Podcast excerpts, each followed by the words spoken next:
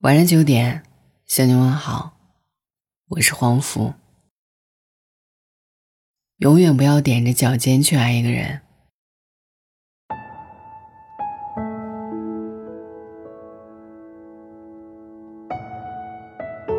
张爱玲曾经形容爱上一个人的感觉：爱上一个人，心会一直滴，滴到泥土里，在土里开出花朵来。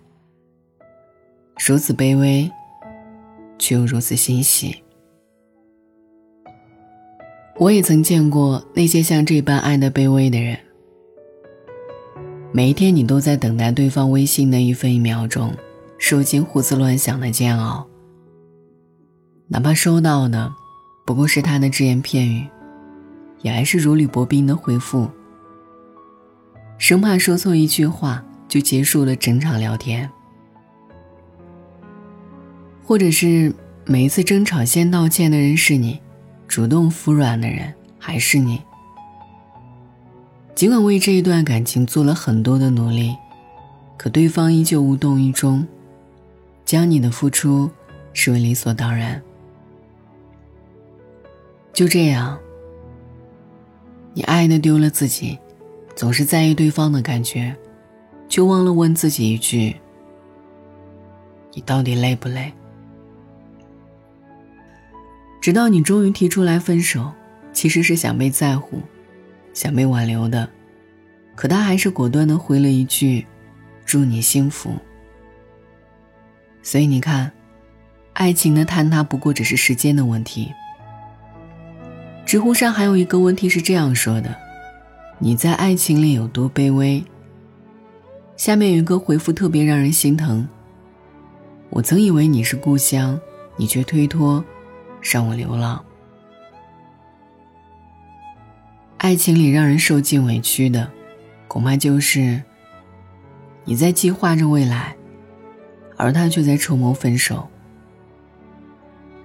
我一直到现在，每一次刷到描写贾乃亮曾经有多努力的去爱李小璐的文字，都还觉得挺心疼这个大男孩的。他为了能够和李小璐聊在一块儿，为他打耳洞。让自己喜欢上说唱，还拿着六克拉钻戒求婚三次，甚至因为李小璐喜欢购物，贾乃亮还租下了一层房子，只为放他的那些东西。然而，这样的他却换来李小璐一句：“我就算是不说话，都能够拿得住他。”也许那个时候，贾乃亮也未曾发现，一旦爱情里一方无休止的讨好。而另一方从未给予回应，那么这一份感情就有了阶级，有了高低之分。即便是李小璐出轨事件实锤无误，贾乃亮依然在检讨自己：“我对不起露露，用尽所有的力量，最终却没有完成家庭和工作之间的平衡。”被偏爱的总是有恃无恐，说我一个人没那么爱你。你的付出就是理所当然，你的牺牲也就是天经地义。踮着脚尖去爱一个人的时候，到底有多么的卑微？郑爽曾经在《关于爱情的一百件小事》里给出了答案：哪怕你只是想玩玩感情，我都接受你的放纵。但可惜的是，即便你在爱情当中退得无路可退。或许能够换来感动，换来称赞，但却永远都换不回同等的深情对待。我一直都觉得成年人的爱情其实很明显：发两三句的信息，迟迟收不到回复；每一次邀请，总有借口拒绝。那些像“你爱我吗”之类的问题，得到的反应。都是三言两语的搪塞，那他就是不爱你。一书也说过，真正属于你的爱情，他不会叫你痛苦的；而真正爱你的人，他也不会叫你患得患失。凡觉得辛苦，即是强求。真正的爱情让人欢愉，如果你觉得痛苦，那一定是出了错。需要及时结束，从头再来。汤圆儿就曾经谈过一场处境卑微的感情，可她是一个特别拎得清的女生，所以并没有任由自己沉溺在这段错误的感情里，还在主动分手的一年之后，拥有了一段甜甜的爱情。尽管她和现任已经谈了两年多的恋爱，可在男生面前，汤圆儿从来都不需要讨好和小心翼翼的迁就，取而代之的是做真正的自己。放心的去说自己想说的话，不需要再三整理，也无需隐瞒，展露自己的小缺点，而不是藏着掖着。因为汤圆儿知道，无论是好的还是坏的，男朋友都会选择包容，以此来作为爱情的回应。当然，汤圆儿同样也会付出和珍惜。所以，我觉得一段好的感情就是这样的。他是棋逢对手，势均力敌，是相互坦诚，相处舒服，是共进共退，相扶相持。或许我们都是这样成长起来的，一路上撞过南墙，伤过，痛过，才懂得如何去爱，才明白一段爱到尘埃里的感情，是不会开出花来的。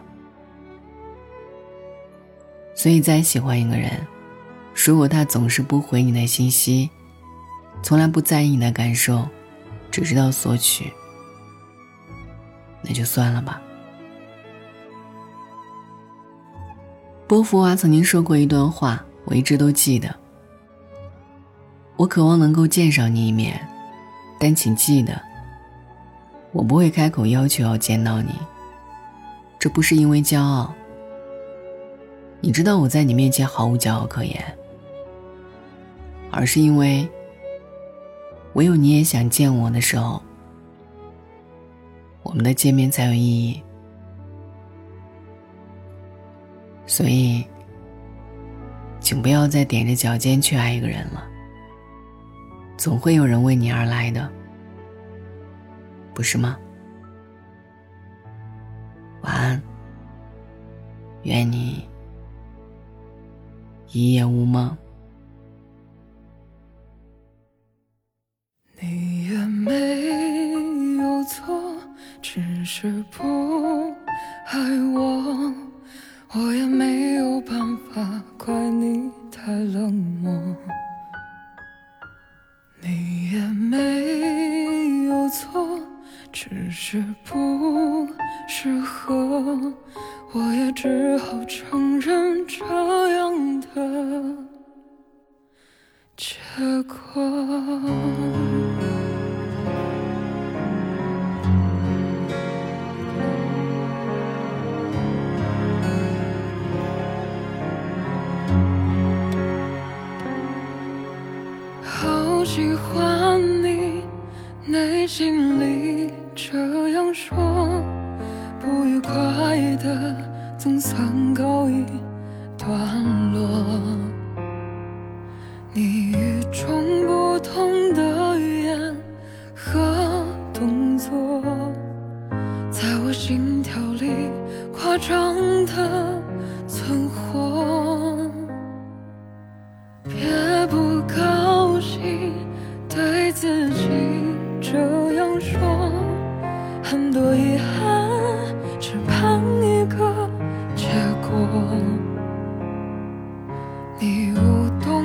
中的